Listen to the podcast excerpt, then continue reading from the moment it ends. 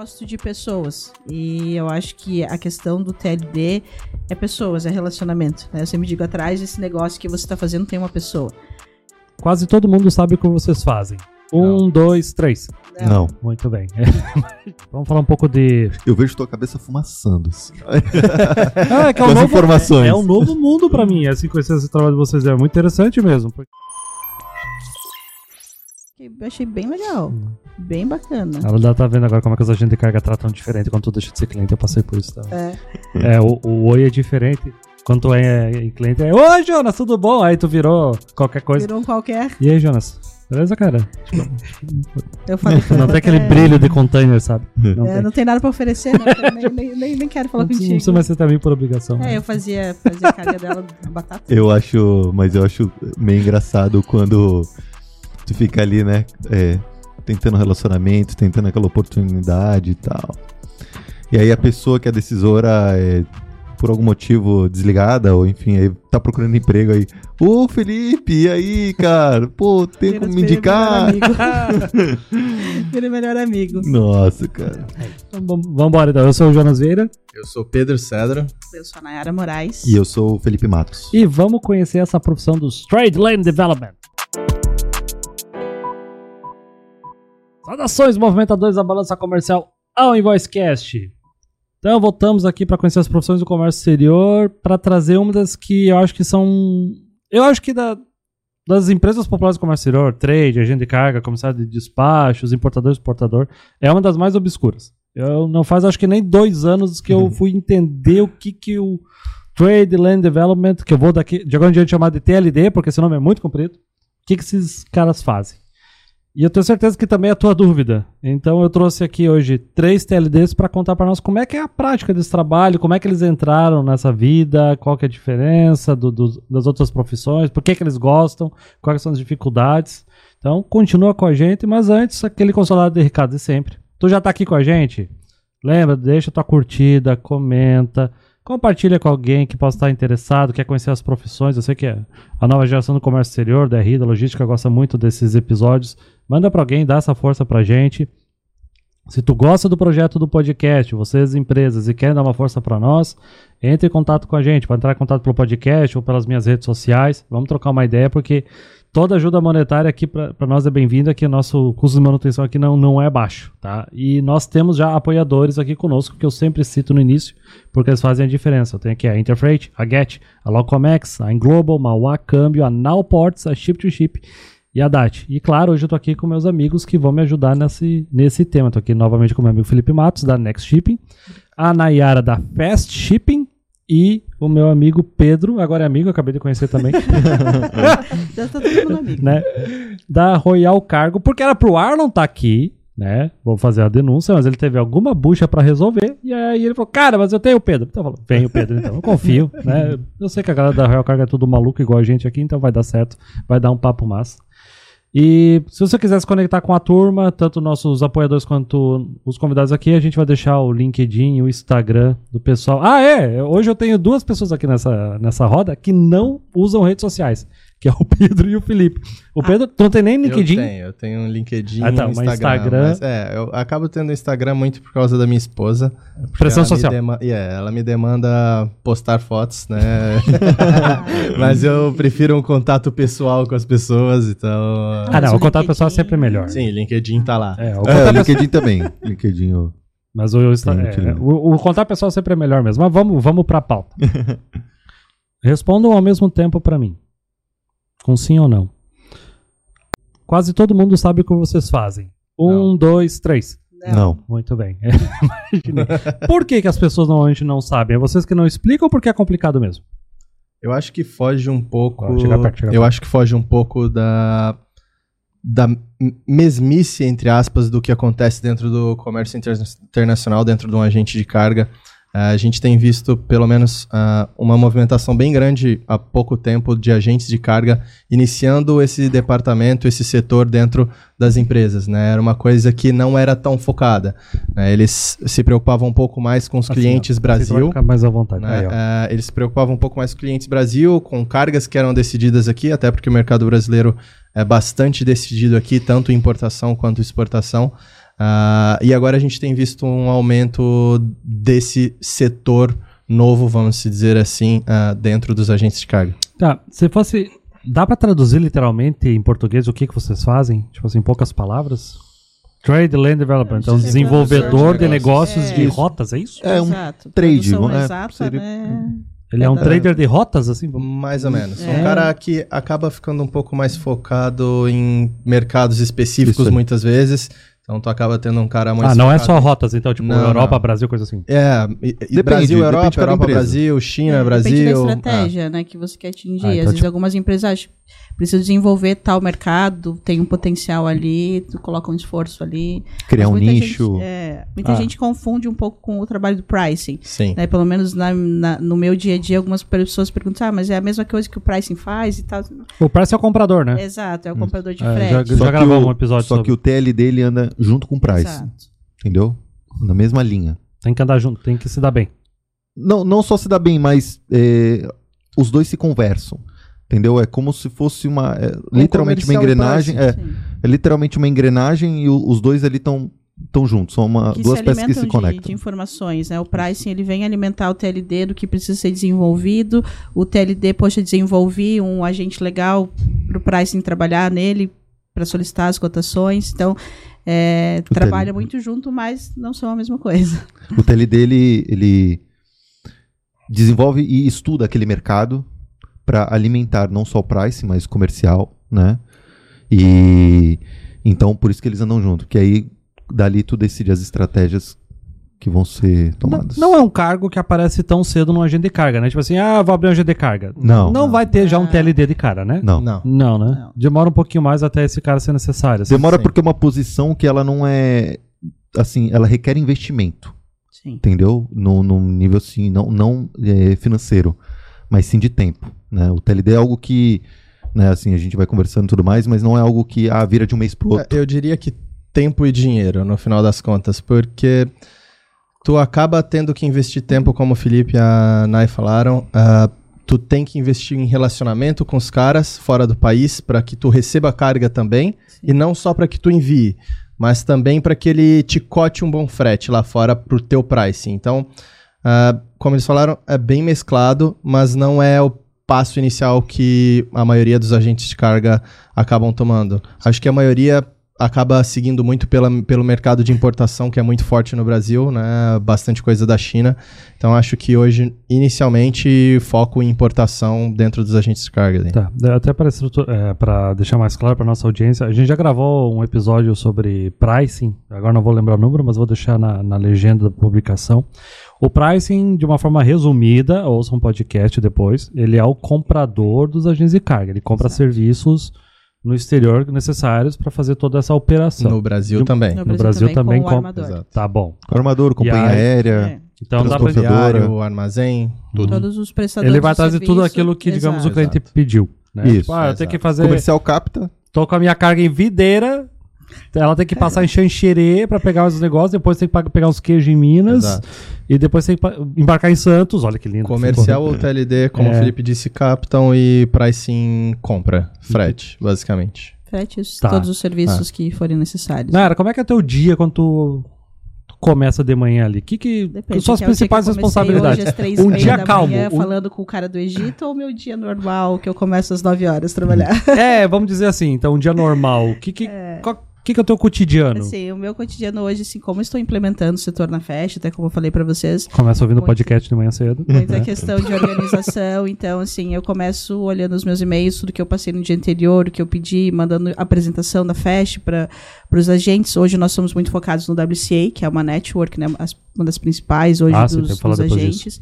Então, eu começo verificando ali, aí vejo, eu, eu trabalho com panorama de agentes também, então o nosso ideal é alimentar aquele panorama para que o pricing ou qualquer outra pessoa da empresa que Alimentar o panorama. O que, Isso. que é o panorama? eu tenho um panorama de agentes, que é basicamente, na nossa ideia lá, a gente implementou de ter no mínimo de três a cinco agentes desenvolvidos em qualquer país. É o teu grupinho. Exato. Então, por exemplo, você vem com a carga lá de videira, que Uhum. você quer mandar lá para a Rússia, e a gente vai precisar de um agente que receba essa carga lá, que, enfim, que faça qualquer serviço pra gente lá. Eu Aham. preciso já ter desenvolvido, no mínimo, três caras lá que conhecem onde eu trabalho, que podem receber essa minha carga, que eu já sei o quanto ele vai me cobrar de handling. Ele já me conhece, eu posso endossar minha carga para ele, então fica tranquilo. Então eu- a gente trabalha, eu defino isso como né, o panorama. Então eu trabalho, tem um menino que trabalha na minha equipe também. Então a gente, nosso trabalho é alimentar esse panorama de informações. Contato dos agentes, que nicho, se é um agente que tem um nicho específico de carga que ele pode nos atender. O trabalho é esse: telefone, e-mail, tem Como um, tinha um cara na Rússia que é bom de importação de maçã, videira. Né? Então, exato. Então eu esse acho, cara é bom. Exato, eu tenho ele, não tenho só lá a rota, mas produtos. Vou olhar lá no panorama na Rússia, tem lá uma observação do lado, ah, esse cara aqui é bom no reefer, esse aqui é bom numa carga dry, esse tem uma expertise no carro, enfim. Entendi. Então a gente trabalha com isso para eu já ter um, um assim, porque hoje em dia você pode entrar lá no WCA, tem um login, uma senha e tem mil agentes em cada lugar. Mas em cada lugar. É, hoje, eles têm uma, conhece. hoje eles têm uma rede de mais ou menos uns 12 mil agentes no É. mundo. Então é muito grande comparado com outras redes. É a maior, o. Tomás. É a Mas- maior o WCA. E não é qualquer um que entra, quero eu. Não, não. Eles fazem uma análise bem crítica financeira de histórico com a- outros agentes no mundo todo. Não é tão simples. Uhum. né? Tu até consegue entrar, mas tu não entra como um WCA, vamos colocar assim. Eles têm umas mini redes dentro da rede. Período de experiência. Então, Lognet, é, mais por ou menos exemplo, isso. Né? ah. Lognet é um, um braço, que a gente é um bracinho lá do WCA. Tá. Então, e tem uma proteção de, de financeira ali dentro da rede. Então, a gente procura trabalhar para dar uma segurança maior para o cliente também com esses agentes que fazem parte de alguma network que você tem de alguma forma uma proteção. Porque se der um problema, de quem que eu vou cobrar? Entendi. É, ah, um, um agente lá na África, sei lá, que eu Sim. Não tenho com quem falar, não tenho. Poxa, o Mas é WCA. tipo Engraçado, um- engraçado é que tá um falando juiz- de África Uhum. e nós estamos passando por isso, assim. A gente está desenvolvendo bastante questão de África por causa de alguns clientes do Brasil.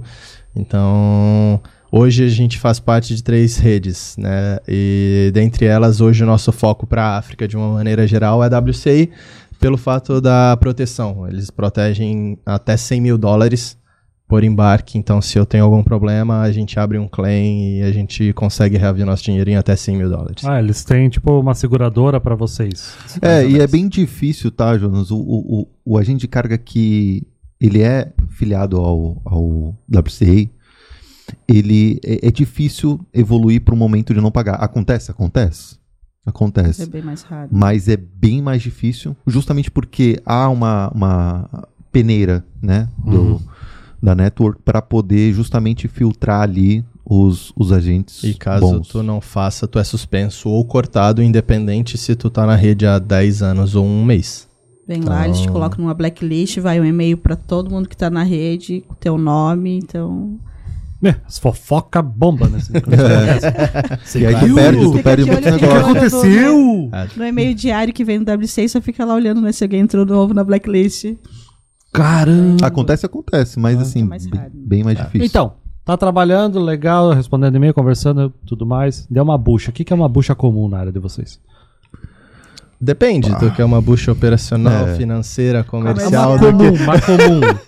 Não, não aquela buchinha que em cinco Ah, tem de minutos tudo, um, um zap resolve. É Aquela assim, pô, Tem de novo. porque isso. assim, como eles geram negócios pra nós também, eles não são só um parceiro. Às vezes tem problemas do nosso lado, mas Aquele também pre- do lado deles. Ah, já sei, um prepaid. Uma É. importação Um- prepaid. é, um collect, por exemplo, né, daqui, daqui para lá, né, que gente- eles compram muito importação para lá, fazendo ne- negociado aqui dentro do Brasil. Então, pode ter problema em ambos lados, tanto no Brasil quanto fora do país, né? Mas a gente tem diversos tipos. Por exemplo, eu tenho um que eu tô há uns seis ou oito meses esperando o cara me pagar 120 dólares. Então, é um montante muito pequeno, entende? Mas o cara simplesmente desaparece do mapa e internamente eu tenho que justificar o porquê que a gente Escolheu ainda não conseguiu. Escolheu trabalhar com aquele Exato. cara, né? Que aí também que tá, o TLD, se ele escolhe trabalhar com o cara, eu escolhi trabalhar com o Jonas na minha carga lá de videira. Ah. Aí se der ruim pra você ver, não, mas foi o TLD que escolheu trabalhar com esse agente aí. tem Ah, essa também. então vocês têm que fazer uma análise de risco dessa Ah, turma. sim. Sim. Hum, Então, Não é qualquer um que vai É. chegar, entendeu? E, pô, ó, tem um bom frete aqui, não. não é fácil ganhar 30 mil por mês, né, gente? Ah. É, Entendi. Tem que entendi. trabalhar um pouquinho também, né? 30 mil de ticket. Isso. Tá bom, hein? Fora as viagens. O né? handling, então, o É, handling. fora as viagens, né? Todo mundo acha. Poxa, vai viajar o mundo trabalhando no Comex pra É, eu, viajar, quero- né? eu vou entrar nessa ainda, né? Tipo, A responsabilidade é grande, assim, porque tu não envolve só somente a empresa em si, a, a Next, né? Tu envolve também muito da reputação, né? E às vezes até o cliente final. Sim. né? Então, se tu não tem um bom agente, né, que foi desenvolvido, que foi né, trabalhado, A pode gente- acabar até perdendo o cliente por um, por um serviço mal prestado. A gente trabalha com contratos também, né? Então É, a gente acaba então. fazendo ah, toda a parceria que tu faz, principalmente de importação, tu tem requisitos pro Brasil, de acordo com a legislação brasileira. Ah, mas de uma maneira geral, para a gente se proteger e para que a gente consiga proteger também os nossos clientes, a gente também trabalha com contratos. né? Então a gente faz contratos internacionais e acaba entrando dentro do nosso escopo também fazer análise desses contratos. Então, se eu faço uma análise mal feita de um contrato, a responsabilidade é minha e a empresa acaba pagando por isso. Né? então, não, não tem só o jurídico analisando, vocês Não, também têm que analisar. é, é maçante isso, é né? normal, né? Pra todo mundo. E-mail de chinês, entra no, de manhã cedo no e-mail, assim, é pipoca e-mail de chinês de tudo quanto é lado. São os melhores e tem os melhores fretes. Sempre. LinkedIn. No indianos LinkedIn, também. Ah, LinkedIn, a- qual que é? A CN CNS, né? Ai, cara. Meu Deus do céu. Não, eu, que descobri ele deve- Eles recentemente. devem ter umas 200 pessoas lá na China só pra mandar e-mail. Se o cara conseguir fechar um agente, fechar um contrato, sei lá. Não, e todos são manager. Já É, notou? São exato. todos manager. Não sei o que é manager. Né? Se tu fizer Não uma tem um passagem no CRM, LinkedIn né? escrevendo freight forwarder, hashtag freight forwarder, fodeu. Eu, eu já falei pra um deles, falei, eu acabei de falar com três pessoas da tua empresa. Ele falou, ah, mas eu não sabia? Como tu não, não tem sabia? no CRM, amigo. Não tem no. Coloca em tem nenhum lugar. Ah, deve ser uma franquia, alguma coisa lá que os caras compram, né? Não é possível, velho. Meu Deus. talvez. É, eu acho que deve ser assim mesmo. Eles devem ter várias pessoas que trabalham para eles, fazendo essa prospecção. E se acho que daí eles desenvolvem, não, consegui desenvolver um business, consegui fechar um agente, talvez eles recebam um. Sabe o que que eu fiz? Que aí eles param de, param de falar comigo na hora. Eu falo assim, ai, que bom que tu veio falar comigo, eu tô desempregado. Ah, Eles param de falar comigo na hora. ah, aí funciona. Me dá tática, emprego, Eu- me dá Tá emprego. Eu bom. começo a encher o saco. Give me a quero job, give me a job. Para, na hora. Isso funciona. Mas assim, um É, tipo de bucha também, Jonas, é, por exemplo, ó, às vezes a gente lá fora, ele, né, às vezes não tem entendimento, né, na maioria das vezes daqui no mercado do Brasil, e aí manda uma carga pra, pra cá, pra Ita- Navegantes, Itapoá, e, ah, mas tu tem que entregar lá no Nordeste, Eita, nós. Sim. entendeu? Ah, e eu tive Então, uma e a dessa carga já uma tá no vez. mar, entendeu? Uma, não uma dessa ideia bem do que aí o cara tamanho mandou pra que é Buenos Aires, Brasil, que era né? Brasil, Buenos Aires. Eu, porra, velho. Porque quando você, vê, Porra. você vai falar, por exemplo, de Europa, vários países da Europa cabem dentro do Brasil. E Sim. eles não têm essa percepção de como o nosso país é grande, como sair daqui do sul, chegar lá no norte e Nenhuma. nordeste, você leva dias. Né? Receber Rio Grande pra tu embarcar, pra tu enviar lá pra Manaus, né? Sim. Zona Franca. É.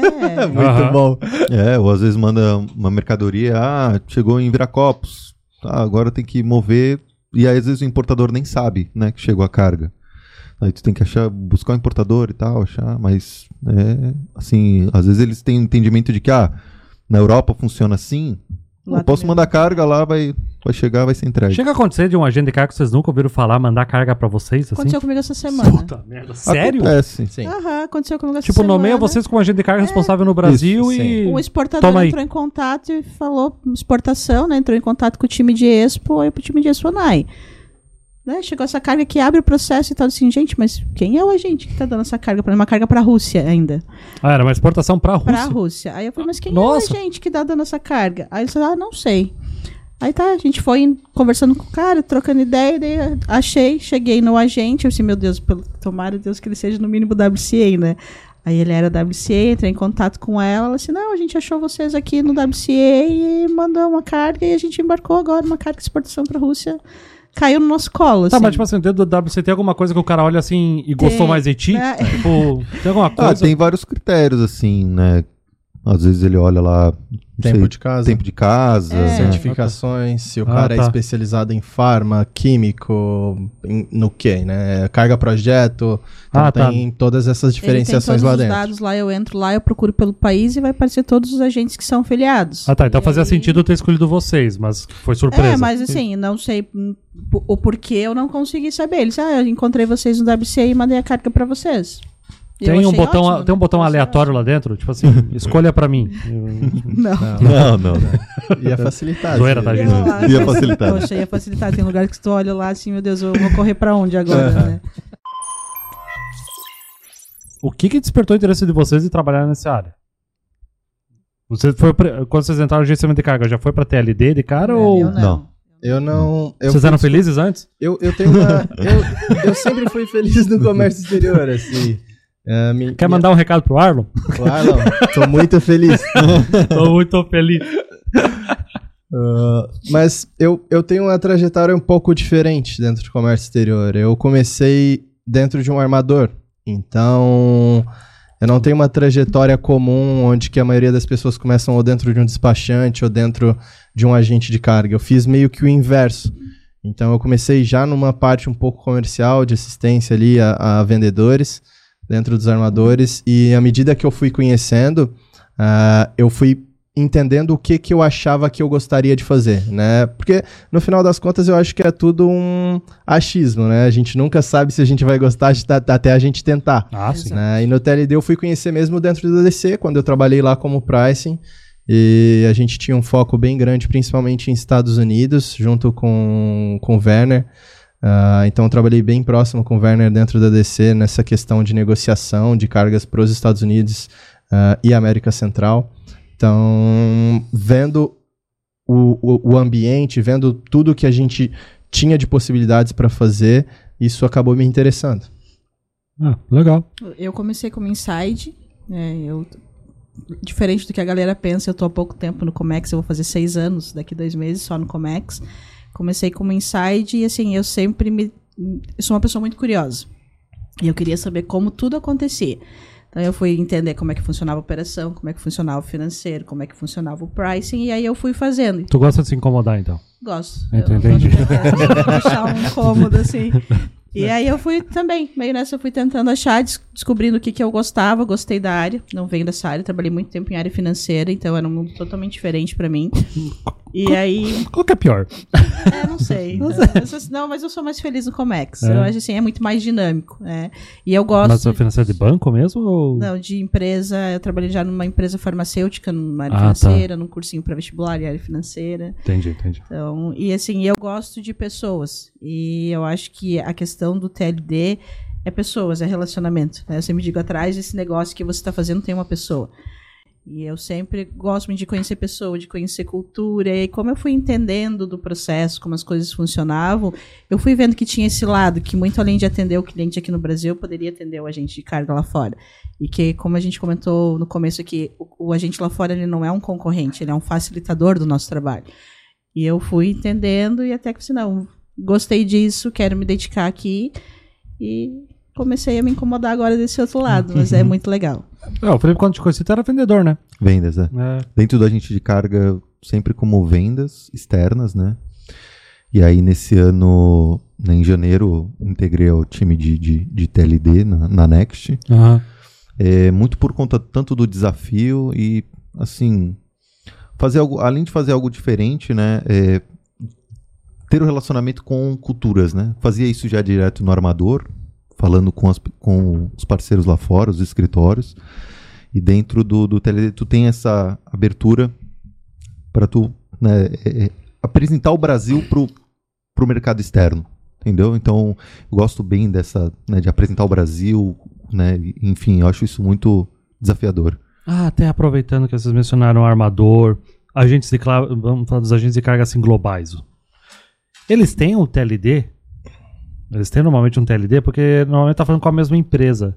Tem essa Geralmente eles, eh, não- talvez nem sempre com essa nomenclatura, né? Eu vejo bastante em alguns outros países como gerente de network, por exemplo, gerente de relacionamento internacional, não na nomenclatura do TLD em si, Aham. mas acaba que acaba fazendo o mesmo papel assim.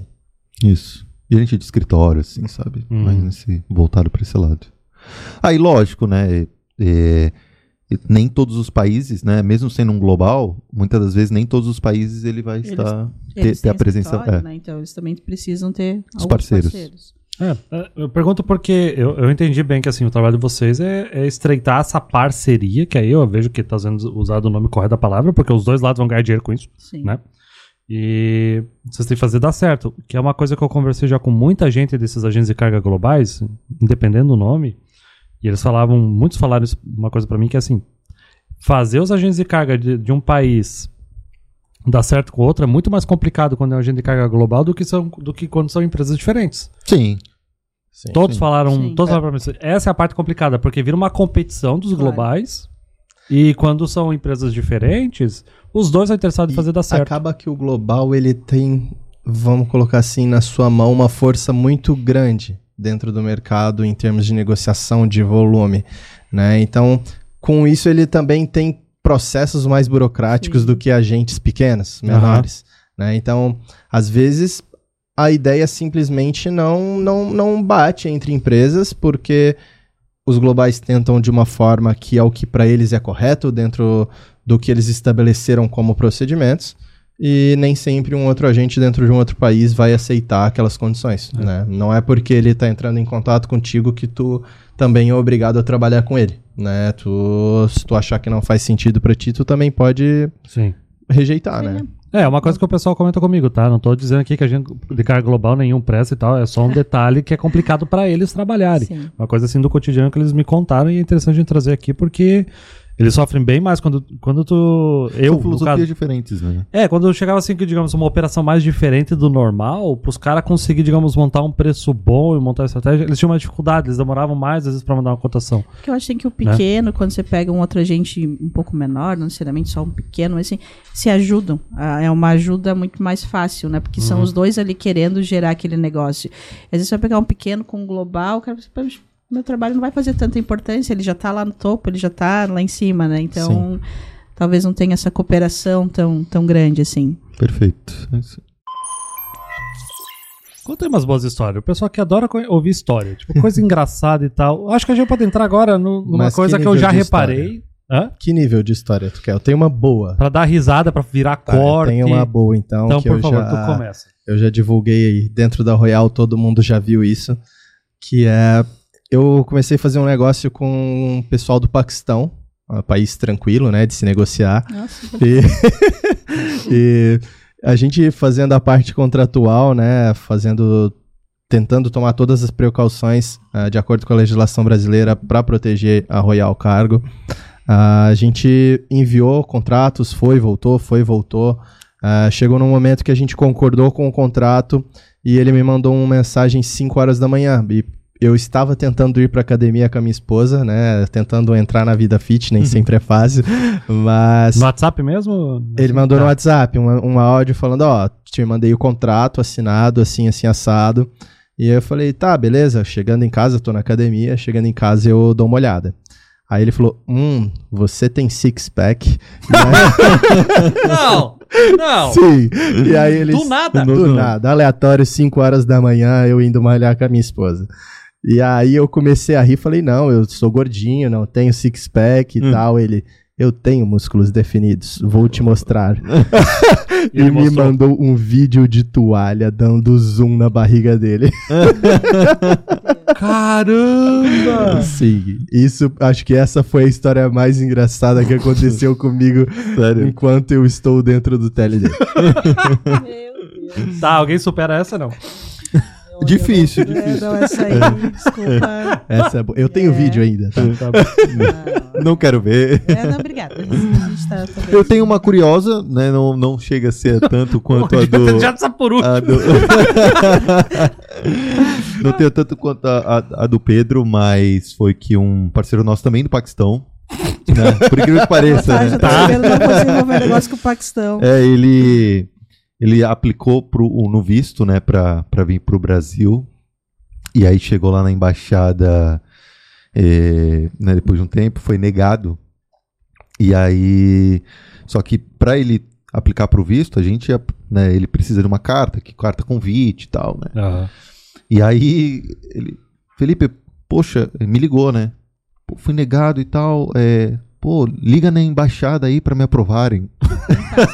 Tá fácil. E aí eu falei, cara, não, não é assim que funciona. Se foi negado, Né, Não, não, não, não tem essa possibilidade, né, cara? Então, o visto foi negado, foi negado. Mas foi negar por quê? Soube? É que assim, quando Eles eles, não vêm, falam, né? Quando eles vêm, é, eu já olhei por causa desse cara do Paquistão, ele queria vir pra cá pro Brasil, né? E eu, eu falava pra Royal, eu falava assim, velho, Antes beleza. ou depois do Six Pack? Depois do Six Pack. Aí eu Ok. falei, Opa. Velho, realmente dedicado, hein? só não me manda pro Paquistão. Eu falava pra eles, mas eu fui olhar isso que ele não parava de falar no meu WhatsApp, e aí quando um paquistanês vai tentar aplicar um visto pro Brasil, tu acaba se responsabilizando por muita coisa do que ele vai fazer aqui dentro do país. Ah, é? Então Sim. ele é meio que teu convidado, mas se ele fizer alguma coisa errada, tu talvez possa ser é. responsabilizado também. Então não Nossa. é tão simples assim. Nossa. É. É, eu E aí tu não história- desenrolou pra ele? Não desenrolei. Não desenrolou. Porra, faltou vestir a camisa, hein, do Paquistão. Eu fui pro WCA em Singapura, né, esse ano, como eu tava contando pra vocês, e. Ah, vamos jantar, né? Então, fomos convidados por um agente chinês a um jantar em Singapura. Chegamos lá, o pessoal, todo mundo muito animado. Duas mesas cheias de chinês. Aí tinha Reino Unido, mexicano, brasileiro, uma farra. E aí, lá o pessoal come muito, é muito famoso o King Crab. Né? Então, a gente. Eles, e eles são muito. Rei caranguejo? É, esse é um caranguejo gigante, Gigante. come assim num prato apimentado e tal, e assim, eles são muito de servir muito bem o pessoal, né, o chinês, o asiático em si. Trouxeram muita comida e nós na mesa, aquela, o que, que é isso, o que, que é aquilo, não sabia direito. Ah, chegou o bendito do King Crab, nós, eles servem um, tem um babador que vem, se põe um babador assim, põe luva, tá, as ferramentas pra gente comer e eu, assim, não faço ideia como é que eu vou mexer nisso aqui, né, e o chinesinho do meu lado, vou te, te ajudar, fica tranquila, né. Aí tô aqui, paradinho, ele sim, ele foi quebrar um e aquele molho todo jorrou assim em mim, tá? Todo, assim, um molho Ele vermelho. mexendo do teu lado, jorrou tudo em você. Porque ele foi abrir a patinha do, do caranguejo ali e espirrou tudo em mim. E eu tava sentado lá dele, Ah, meu espirrou todo aquele molho em mim. E foi engraçado porque, assim, lógico, eu me assustei na hora, né? Eu dei um, um pulo assim e ele foi no automático pra me limpar. Ah, não. Só que no momento que ele foi pra me limpar, o chefe dele tava, veio junto e olhou pra ele, tipo, eu acho assim, no sentido, tipo, ele tava colocando a mão em mim e ele não poderia estar colocando a mão em mim, eu sou uma mulher, né? E ele tava colocando em mim. Aí o chinês ficou que não sabia por que que ele fazia.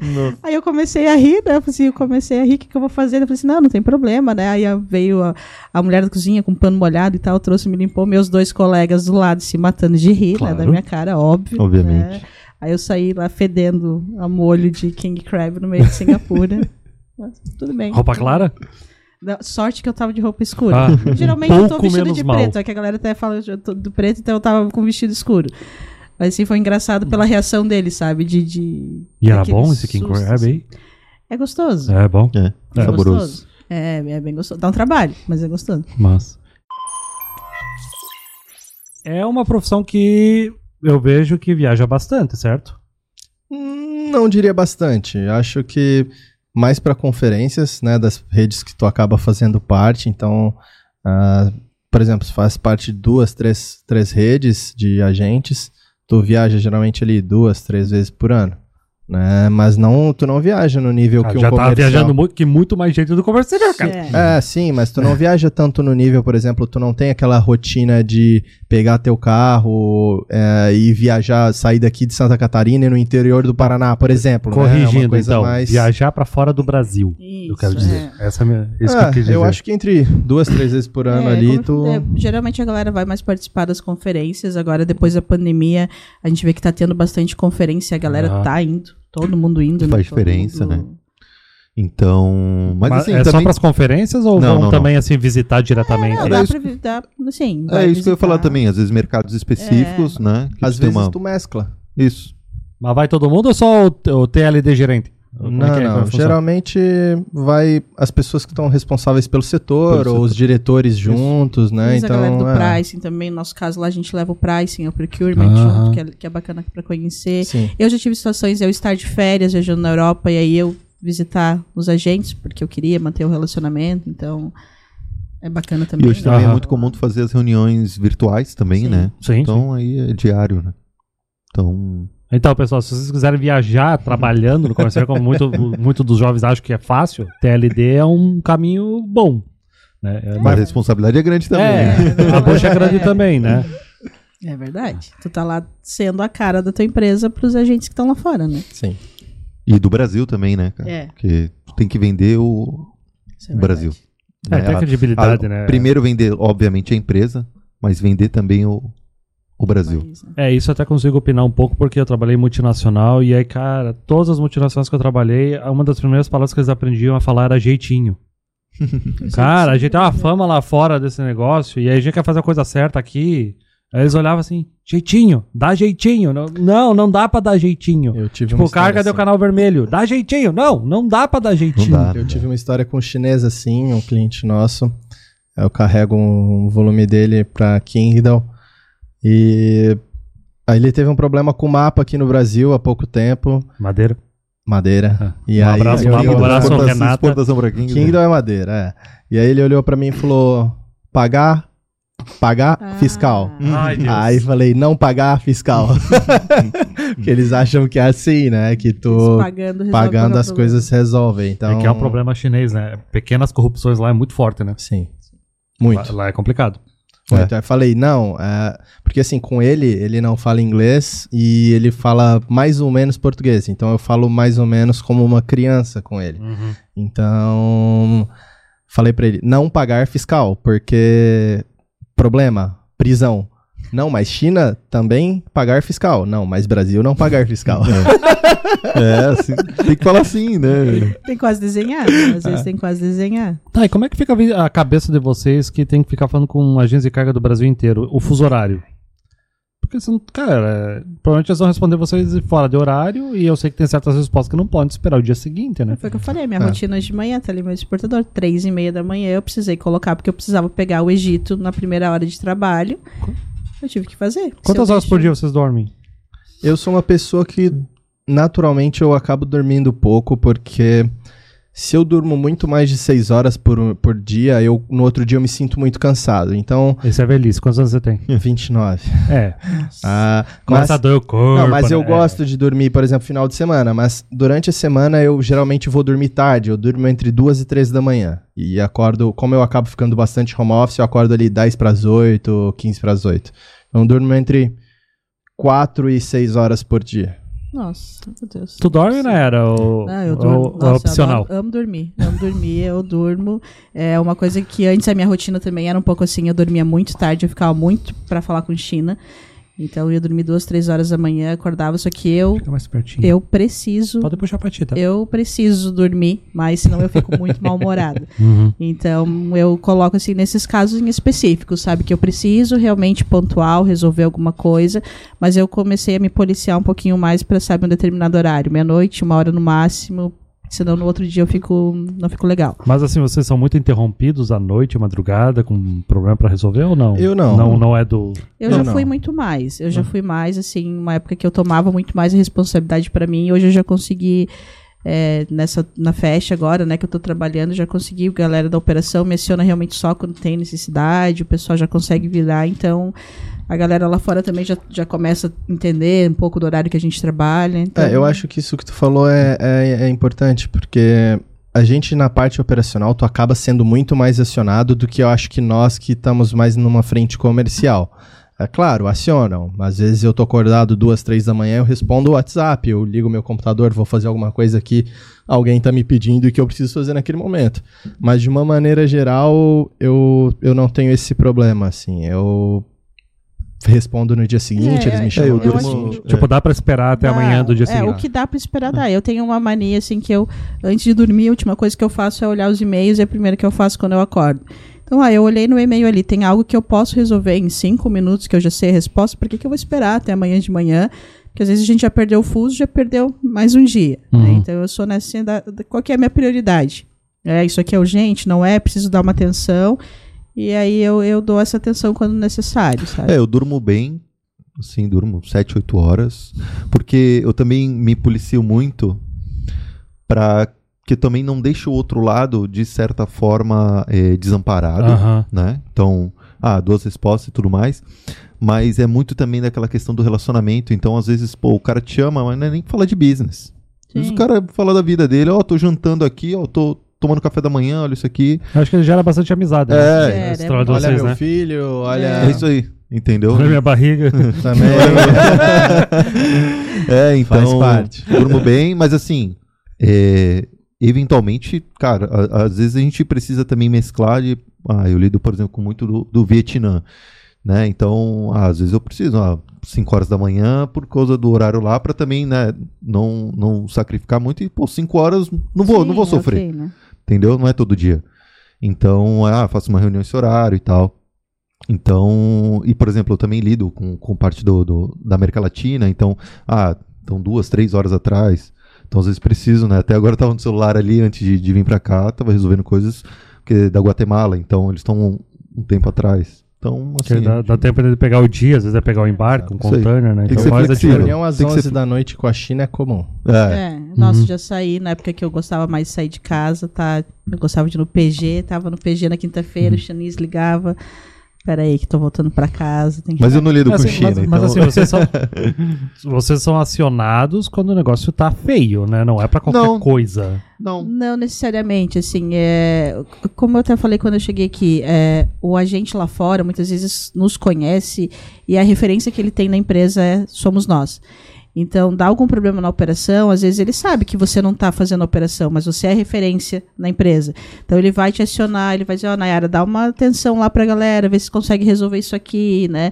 É, a gente não é acionado só quando dá um- uma bucha muito grande. Às vezes são poucas coisas que. Mas ele sabe que é você que tá ali. Ele te conhece, ele sabe a tua cara, sabe? Ele Ah. saiu E aí- contigo, ele é, jantou exato. contigo, ele te conheceu como pessoa, né? Acho que é a forma com que tu se conecta e como que tu faz a pessoa lembrar de ti.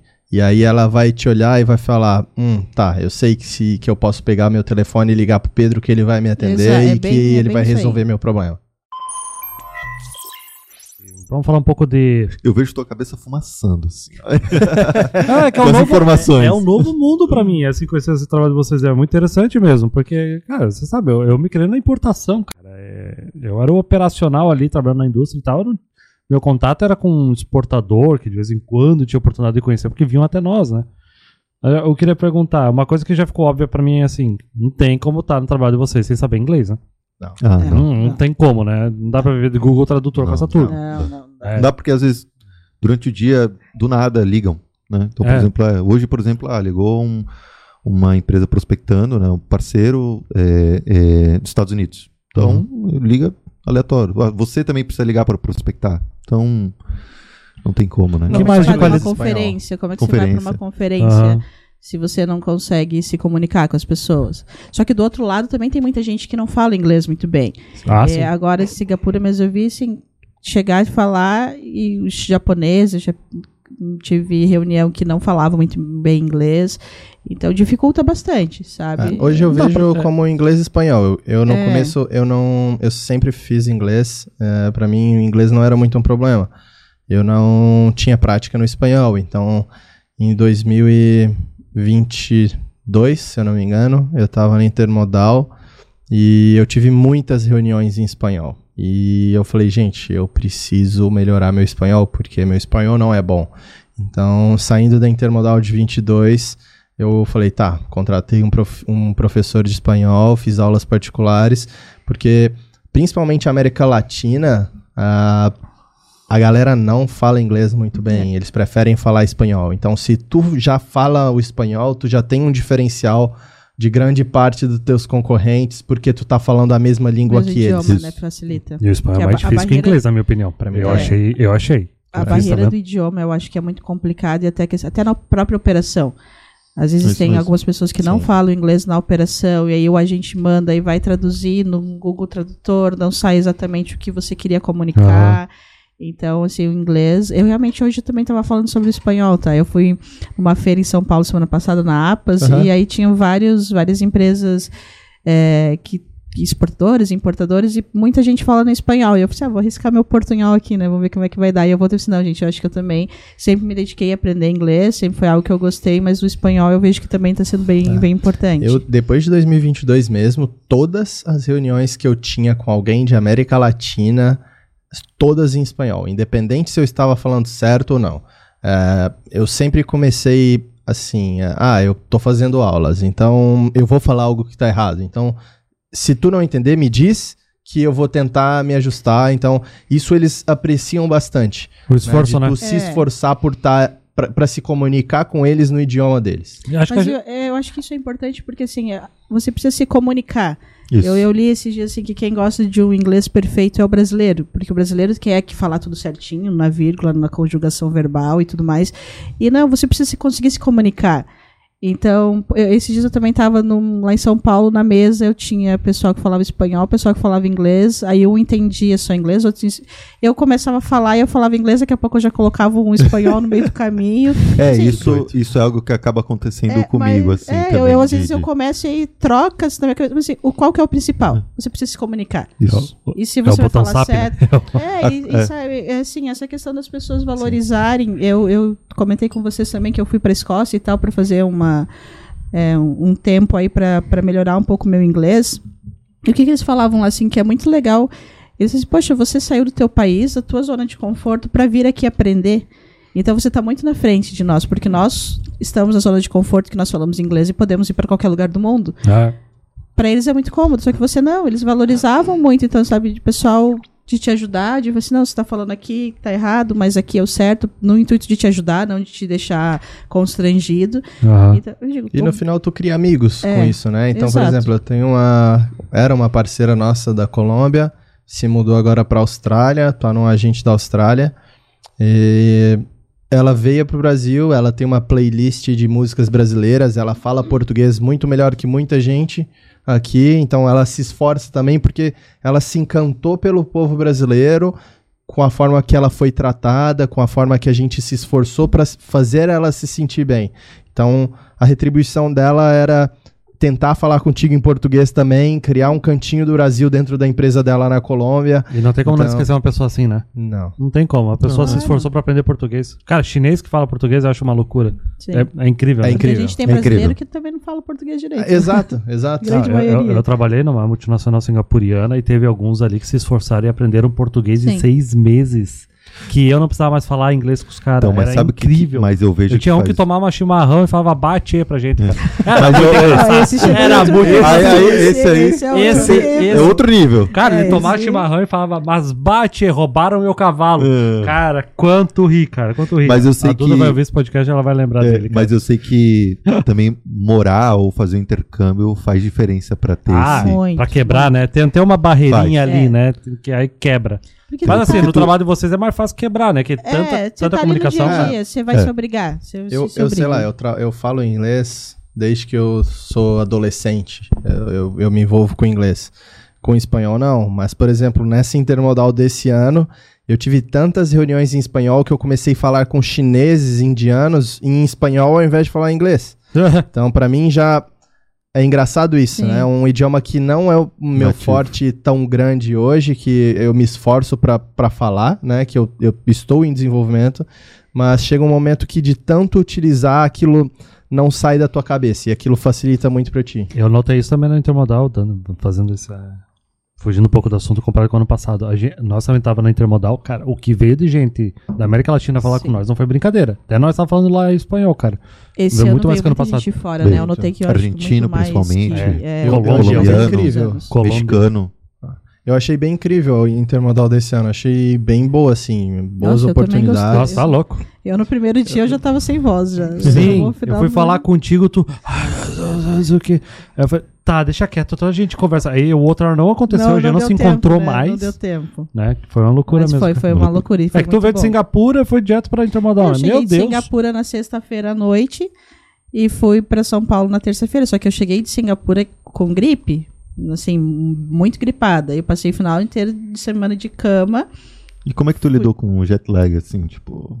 Foi... É bem complicado. Foi bem, foi bem complicado. Assim, ficava cansada, muito cansada, só que, cara, tinha que fazer. Só que a gente, nós estávamos em três pessoas, as colegas, ah, às vezes dava duas, três horas da manhã, a gente acordado, os meninos iam pra academia, aí eu começava a responder um e-mail, alguma coisa ali. É difícil, só que é, é pouco tempo para você conseguir se adaptar, né? Porque nós ficamos só bem ali uma Dois, semana, dias, mais né? ou menos. Chegamos dois dias antes de começar a conferência e Tá saímos louco. um dia depois. Então o teu corpo nem tem tempo de se acostumar. Com aquilo. E assim, lá tava, é muito quente, muito. E é um calor úmido, é diferente do nosso calor aqui, sabe? Então é. Mas é incrível. Nossa, Singapura é sensacional. Eu amei a oportunidade de ir, sabe? Foi minha primeira participação numa conferência. Já participei de Lognet, mas tinha participado online, nunca tinha ido num presencial. E assim, é, é incrível. E o que que fazem? Vocês fazem lá? É networking mesmo. É, literalmente. É, assim, a dinâmica é, eles abrem uma agenda e você vê com quem que você quer conversar, né? Você tem como fazer uma pré-agenda de todos os dias.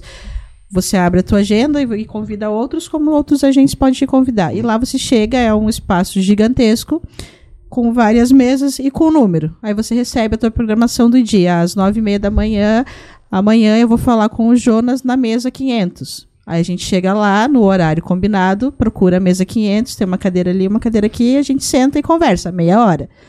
Quando dá 25 minutos, tem um sinalzinho que faltam 5 minutos para acabar.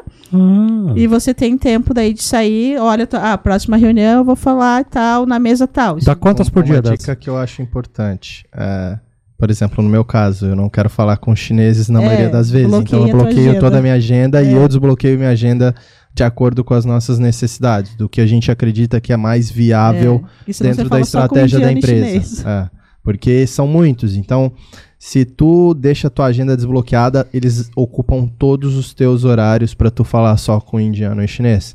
Então, tu bloqueia a tua agenda, É. tu estuda o mercado que tu quer, que é importante para ti, A estratégia. e aí tu foca nos agentes daqueles mercados, né? No, no nosso caso, a gente estava agora na República Dominicana, começo de maio. Ah, no nosso caso foi um pouquinho diferente da WCA, foi, foram encontros de 20 minutos, então tu faz Ah, manhã e tarde, é, mais curto. Nossa. A gente fazia encontros de 20 minutos. ah, como a gente era patrocinador do evento, a gente tinha uma mesa fixa. Hum. Então a gente não precisava, a gente teve essa facilidade de não precisar ficar se movimentando em meio a 290 agentes. Então a gente ficava sentado, as pessoas vinham até a nossa mesa na reunião e eu acho que acaba que é muito mais um momento para você definir com quem tu quer tentar um approach mais próximo ah, durante a semana que tu tá ali na conferência, porque 20 minutos é muito pouco para tu se vender ou para tu é mais um Mostrar um tua cara ali. Exato. É. Que tu sele- faz uma pré-seleção, vamos colocar assim, do, de qual agente faz sentido. Porque, ah, se teu sentido, se, se, se o sentido para tua empresa é a América Latina, ah, beleza, eu vou falar com dois, três da Colômbia, por exemplo. Qual da Colômbia eu tenho que me aprofundar um pouco mais, por exemplo, entende? Então, é um tempo muito curto para tu se vender, mas também pro, pro cara tentar vender a empresa dele para ti. E o pós, né, é tão importante quanto, que é tu tá socializando com as pessoas em jantares, em bares, em coisas assim. Né, e não que- perder esse contato, né? Voltar da exato. feira. Eu, na minha questão do WCA agora, eu tava na Europa, então eu aproveitei o fuso que abriu lá antes a agenda, eu já bloqueei, eu já tinha estudado os agentes que eu queria falar, já mandei todos os meus invites. Ali eu fiquei só esperando com dois horários em aberto para otimizar a minha agenda o máximo que fosse possível. São quantas conversas dessas por dia? Assim, Olha, dez? é, Depende da hora que são- começa. São 10, cerca Eu- de 10 conversas por dia e no WCA se- tinham cerca de 3 mil atendentes esse ano. Então era um salão A gente gigantesco fez- com cerca de 3 mil pessoas. Tá, é uma barulheira desgraçada, então, é, né? mas assim, a dinâmica é muito interessante. Eu, pelo menos, foi a primeira vez que eu participei, eu achei a dinâmica muito legal. Nossa, isso deve ser muito desgastante, né? é, é, Ah, cansativo. Ah, cansativo, mas É. assim. Depois é aquele, é aquele cansaço gostoso, né? é, Ah, exato. Eu não diria que é cansativo só pela reunião. É cansativo porque não é só a reunião, né? Então tu acorda 8 da manhã, tua reunião começa às 9, tá bom, começa às 9. Mas assim, tu vai até 4, 5, 6 da manhã com o pessoal. E no outro dia tu tem que estar acordado de novo às 8 para tu estar presente na reunião às 9. Porque Vai virado, praticamente. basicamente. E é o mental, né? Tu cansa a cabeça, Aham. porque é, tu fica ali trabalhando, e tu fala com o cara e, e tu, como falei, é um espaço curto de tempo que você precisa aproveitar ao máximo que for possível e, e manter esse contato depois, e manter... E a gente não tá né? falando português, né? É. Exato, e aí É, você não tá falando o teu idioma, então além de tudo você tem que pensar, né, entrar naquele clima de não estou falando só inglês aqui o tempo É todo. o momento de venda de vocês, né? Exato. Vocês têm que atrair esse outro, esse agente que vocês estão E, interessados. e as- dá, e dá muito trabalho no pós também, né? Porque aí tem Sim, aí tem que anotar tudo. Anotar, mas eu digo até mesmo quando volta pro escritório, porque aí ah, tem que fazer os relatórios, tem que mandar um e-mail, Tua caixa de e-mail não parou durante Não. aquela semana. É, eu tô eu- recebendo, agradec- recebendo agradecimento do WC até hoje, no meu e-mail de agente que foi para alguma outra conferência e tá voltando pro escritório agora. Tem lá um caderninho cheio, grampeado todos os cartões e não adianta você ir até lá e você não, não manter aqui, né? Eu, então, eu voltei agora da República Dominicana com 1.300 e-mails na minha caixa de e-mail. Então, tu tem todo um pós que tu tem que fazer também, né? Tem que entender o que, que tu precisa de entrar dentro das mensagens para tu trabalhar que as pessoas não fizeram ou que estão esperando o teu ok ou uma ação tua, né? Então, Mas sabe, Ah. sabe o que, que tu faz? Aí tu faz, assim, faz uma pastinha chamada e-mails que eu- enquanto eu estive fora. Joga tudo lá dentro. Porque assim, tem tudo como. que você precisar participar, vão te procurar de novo. vamos dar um N-News. É, N N News. N News, reminder. kindly Aí- reminder. Kindly reminder. Esse é bom. Ou vão te É. ligar. E é cansativo também, Jonas, porque, por exemplo, ah, nesse momento tu tá reunindo com um alemão. Aí daqui a pouco tu vai pro indiano. Ah, agora Isso é tá no doido, turco. Então tu tem que também ter aquele jeito de, pô, ele gosta de né? ser tratado assim, esse aqui é assim, entendeu? Ah, daqui a pouco tu tá com um malaio. Entendeu? Então, assim, são coisas. E aí, do nada, tá com colombiano, com mexicano.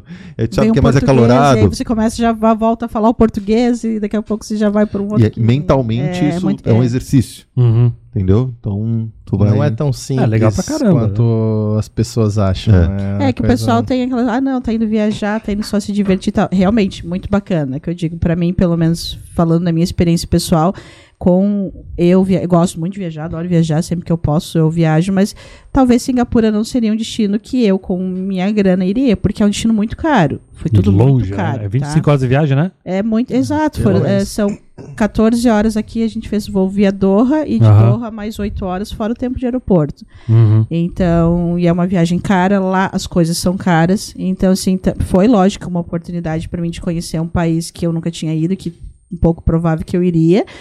Mas, assim, tem todo esse lugar. A gente não foi de férias, a gente, a gente foi para trabalhar. Isso aí. né? E aqui a gente está monitorando, monitora, a gente monitora em reunião todo mês os resultados de lá, porque foi um investimento. Nós mandamos três, fomos em três.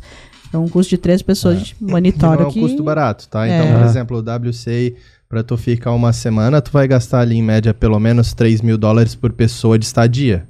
Bah! Então, Só para participar, Só de se eu- estadia. Se, eu não me engano, só para participar era 1.300, 1.500 dólares Por só para pessoa. você ser um atendente. Entendente. A NEC foi um dos patrocinadores. É. Então aí tem mais essa, essa parte. Então tem o envio de. Nós também enviamos três. Né? Foram. Foi o Evandro, o Bruno e o Felipe Favoreto, que é o nosso gerente né, de, de TLD. Aham. E aí também fomos um dos patrocinadores. Então. E ainda tem o custo da inscrição, porque ah, tu é Sim. patrocinador, mas a A inscrição, inscrição é igual. paga igual. Entendeu? Ah, o, o guardanapo que tá na mesa é um patrocinador, É é, assim, pago. teu é pago. É que nem feira, cobram tudo. É. Exato. Tu, tu pegou um stand na feira, sei lá, tu paga 8 mil dólares pra tu ter um stand lá, mais os, dos 8 mil dólares tu ainda paga todos os teus attendes que estão lá dentro contigo participando da ah, tem feira. espaço pra stand também Tem, lá? Tem, tem, tem. espaço. Não Tem. é um stand tão grande, né? É um stand pequeno. Não é como os stands que tu vê Da dentro da Intermodal. Intermodal. É. Ah. Uma coisa bem mais sucinta. O espaço maior são para as mesas, mesmo para as reuniões, mas tem alguns stands. E talvez é, o stand da Intermodal seja até mais caro do que o da, É. da WC, Ah, não sabia? duvido.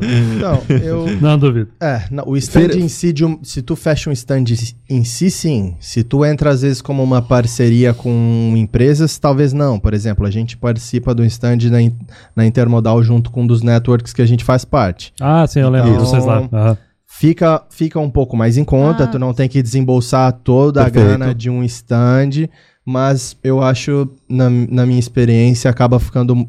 É porque eu, eu acredito que o da WC esse ano foi 8 mil dólares, pelo que eu me lembro. Se eu não me Foi. engano, era isso. É, então acaba ficando mais ou menos elas por elas. Tanto Uhum. na intermodal pra tu dividir com alguém, quanto. Claro, Mas- quanto mais gente tu divide, menor o teu custo. É mesmo E quando, teu quando- espaço. É, Também. Né? Mas se paga, tá, Exato. Jonas? Mas se paga. É. um É. demora um pouquinho, mas é um investimento que Se paga. Uhum. se paga. se Entendeu? paga, assim, fazendo esse trabalho bem Isso. feito quando volta. A gente, paga, por né? exemplo, a gente voltou agora da República Dominicana. A gente basicamente já pagou a viagem. Então a gente voltou dia. Só dos nego novos só de negócios, negócios que gerais. Exato. Legal, legal. Então a gente foi dia 8. A gente fechou muita carga pra América Central aqui. Então, os, com, com o profit que a gente recebe do agente pela parceria, com o ajuste de local que a gente faz de venda para o exportador aqui, a gente recupera esse, esse dinheiro. Não é claro, é um, como eles disseram, é um investimento caro, não é uma coisa barata. Mas tem uma certa é tão pressão em vocês de fazer bons negócios, né? Não Isso dá pra aí. voltar de mão vazia, né? É, não. Não é uma brincadeira, né? Ah, vou lá colocar, não. É. É que assim, me parece mais eficiente de, de mensurar um resultado do que, por exemplo, uma feira. Uma feira, uma genérica, tipo assim, uma. Um não tô falando mal da Mapas, intermodal, tá, gente? Mas, tipo assim, a intermodal a gente vê que ela funciona de uma forma mais até pra institucional, Sim. né? Reforçar relacionamento. Reforçar a Mas, marca, assim, né? vocês nessas feiras. Não, esse é focado em Não é business. feira, é um. É.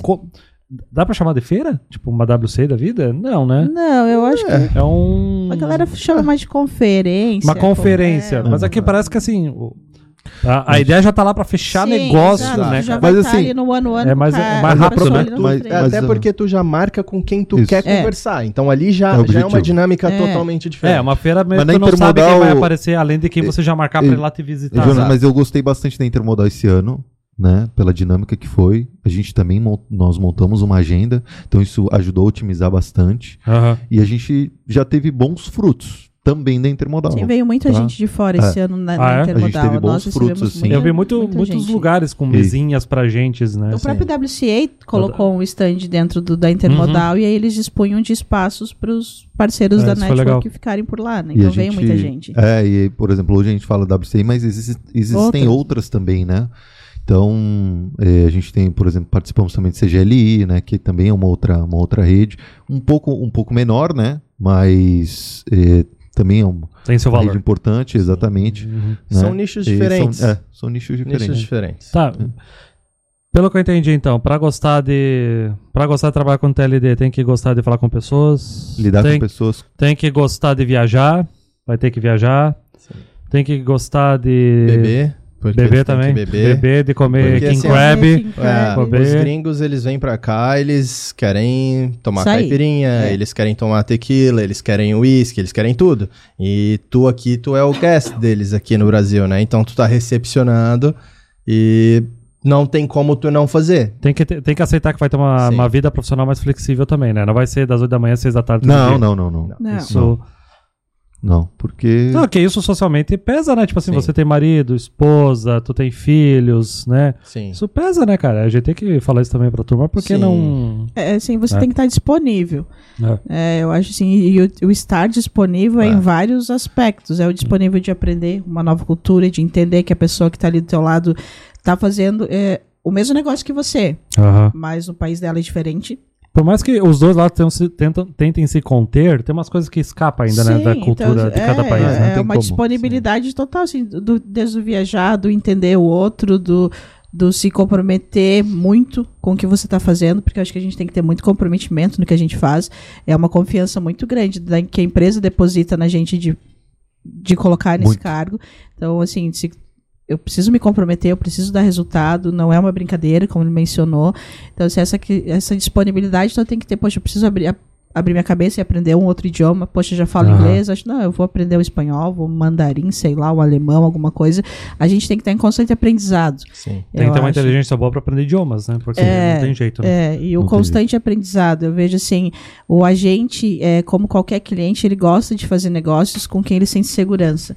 Ah, sim. Sabe, assim, ele tem que entender que, poxa, eu vou falar lá com o Jonas, porque o Jonas sabe do que ele tá falando, ele entende daquele mercado, ele entende daquele nicho. É, então você tem que entender como é que as coisas funcionam. Não é simplesmente chegar lá, não, eu tô aqui vendendo a Fast, é, sou legal, a gente é great place to work lá no Brasil. Sou o não. melhor agente do Brasil, É, eu tenho exato. 70 mil funcionários, não é ele assim. não, ele quer saber Não é que você sabe do negócio, ele quer ter eu achei, confiança. eu achei legal até que o que a Nayara puxou, que é a confiança. Porque a empresa, o que, que acontece? Quando tu vai vender a empresa, tu tem que saber de números. E a empresa confia muito em você, é uma posição de extrema confiança. Ah, porque- tem acesso à informação sensível. Claro. Exatamente. Então tu tem informação de tudo, de todos os tipos de números, tudo. Entendeu? Hum. Então, assim, é uma confiança muito grande que a empresa deposita em você.